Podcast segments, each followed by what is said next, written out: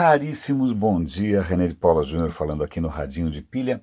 Hoje é terça-feira, é isso? Acho que sim. É, hoje abundam assuntos para a gente comentar. Eu estou até tendo que fazer algumas escolhas de Sofia. Eu não sei se alguém lembra desse filme, Escolha de Sofia. Era um filme que, no tempo dos nazistas, o, o, uma mãe judia tinha que escolher ela tinha dois filhos, qual dos filhos ela. Eu não lembro muito bem, mas era uma escolha muito difícil, então essa é a escolha de Sofia, daí que vem o nome. Eu estou, na verdade, ganhando tempo enquanto eu, enquanto eu penso qual notícia aqui é mais interessante. Mas vamos lá, eu vou começar pela que eu acabei de ler e foi uma leitura bárbara, que é a seguinte: um artigo genial com três cenários.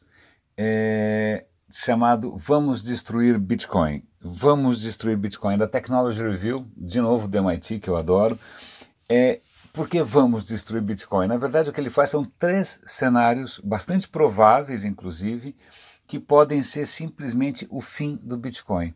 O primeiro cenário, e o que é muito interessante, todos esses cenários já estão sendo testados, tá? Então, amanhã alguém pode dar essa notícia para vocês.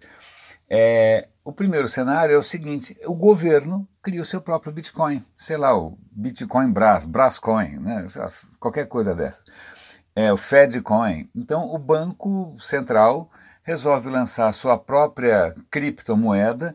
É, na verdade, ele vai centralizar tudo, ele vai autorizar alguns bancos, então cada cidadão passa a ter lá sua própria carteira digital com esse dinheiro oficial.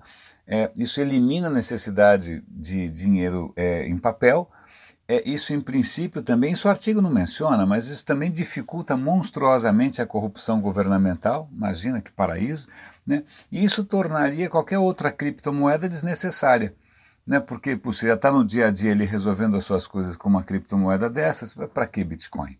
Né? Então, essa, esse é um primeiro cenário. É lógico, leiam lá com mais atenção, porque tem mais desdobramentos, eu estou tentando resumir aqui. O segundo cenário é, vamos imaginar, o próprio Facebook amanhã ou hoje à tarde, né, colocando para cada um dos seus 2 bilhões de usuários a Facecoin.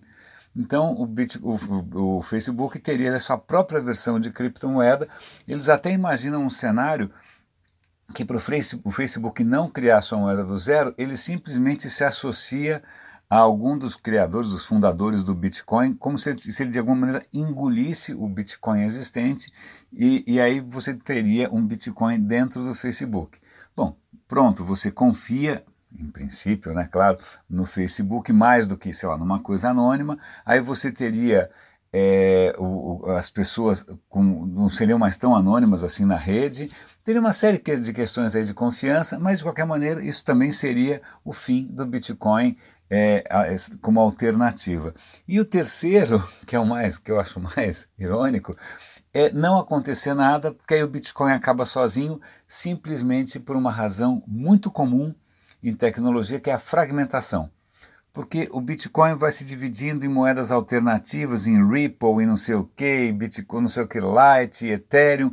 E aí você passa a ter tantas criptomoedas, tantas, que ah, é, é, é, o que já está acontecendo. A fragmentação está enfraquecendo ou está tornando esse mercado infernal. Então, é, vamos imaginar que de repente, é, nesse cenário em que você tem tanta fragmentação, você teria que ter não sei quantas apps para você chega num, num, numa loja, ou você quer comprar alguma coisa, ou quer pagar alguém, você tem que saber qual das, dessas N moedas é, digitais o cara usa é o que está acontecendo. É um cenário muito comum toda vez que você tem alguma coisa que é open source.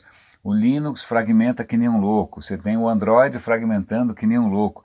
Né? A fragmentação é sempre complicada. Então, é, um, é uma leitura que eu achei super interessante, um exercício intelectual bárbaro, e todos os cenários são bastante, não só possíveis, como prováveis. Um outro artigo muito bacana, é, cadê essa história? Está aqui, está aqui, está aqui, estou olhando aqui.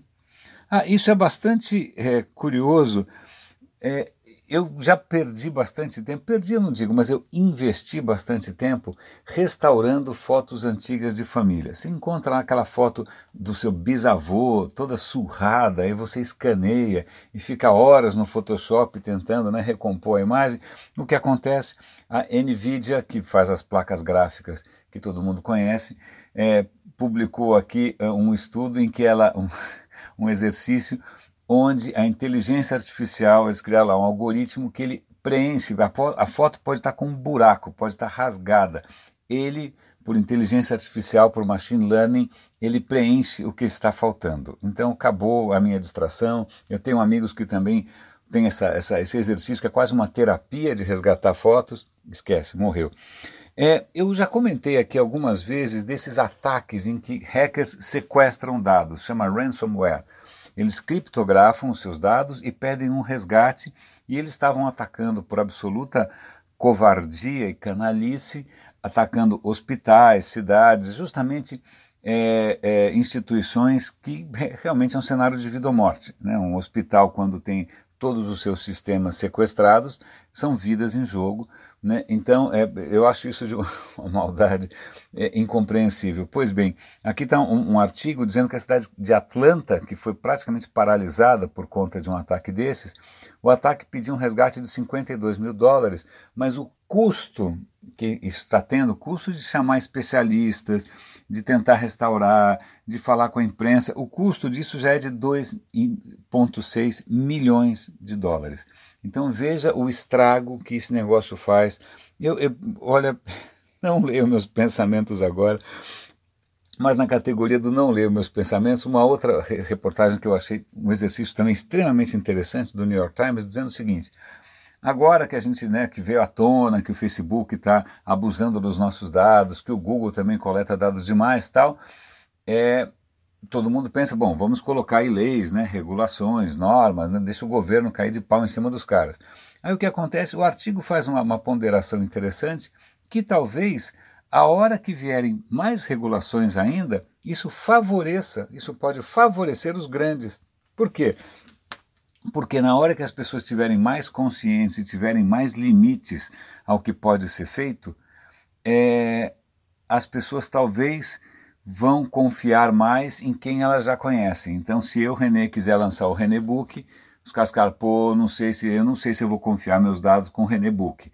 Não sei quem são esses caras, não sei deles, de onde eles saíram. Bom, Facebook eu conheço, Google eu conheço, eu vou continuar confiando neles porque agora eles estão obedecendo à lei. Então vejam que desdobramento é interessante.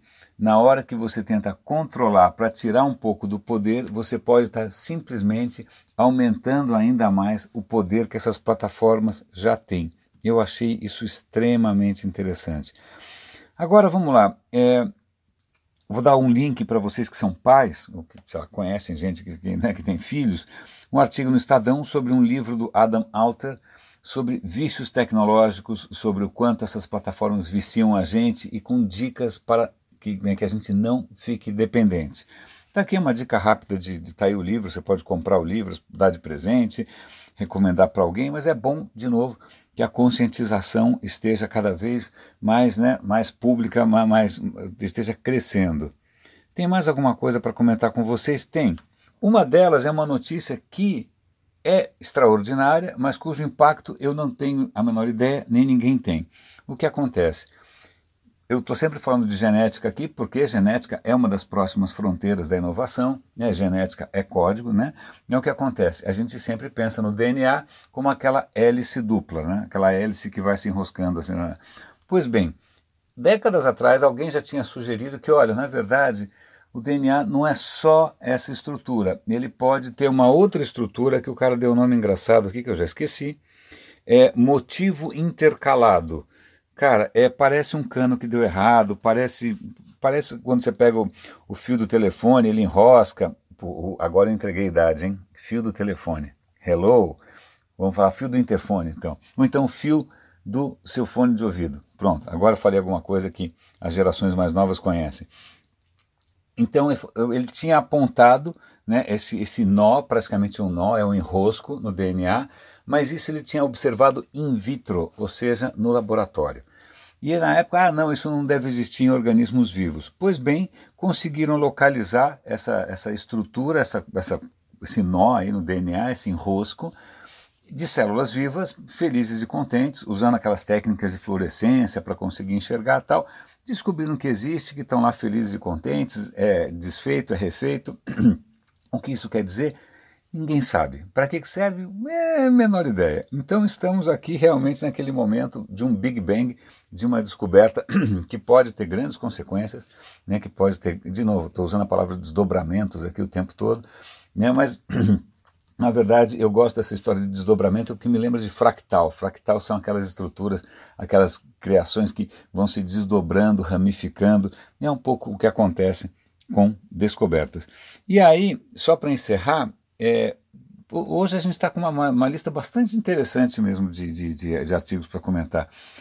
É o, o, o, Fórum Econômico Mundial lançou um artigo que na verdade tem lá um infográfico, tem lá uma, uma, uma imagem, que são 11 perguntas para ajudar você a decidir se vale a pena ou não, dentro de um determinado projeto, dentro de um determinado contexto, pensar em blockchain.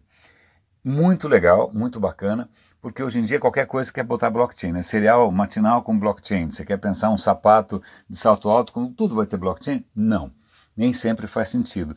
E eu vou contar uma anedota pessoal aqui. Ano passado eu estava envolvido num projeto é, na cidade de Medellín, na Colômbia, eu lembro que um dos colegas do meu grupo queria colocar blockchain em tudo. Eu nunca entendi. é lógico, o cara, era, na verdade, era um espectador de TED profissional, né? Ele não era da área, ele era só um entusiasta, então ele achava que blockchain melhorava tudo, mais ou menos como queijo, né? Que nem queijo ralado, sei lá, ou ketchup. E aí eu lembro que eu, eu, tentei dissuadi-lo dessa ideia de jirico, mas aí finalmente a gente conseguiu fazer uma conferência com um especialista, e o cara falou, mas desculpa, aqui não faz sentido blockchain. Não tem sentido, o contexto vai encarecer. De... Bom, ele acabou com a pretensão do cara com argumentos técnicos. Então, estou contando essa anedota é justamente para mostrar que entusiastas vão querer colocar blockchain em tudo, achando que isso por si só vai tornar as coisas melhores. É, mas está aqui um diagrama super útil mostrando em que momentos isso faz sentido em que momentos isso não faz. Raríssimos. René de Paula Júnior falando aqui no Radinho de Pilha. Espero que essa minha maratona, né, eu estou com a leve impressão que eu ando falando rápido demais, vocês me, me, me corrijam aqui.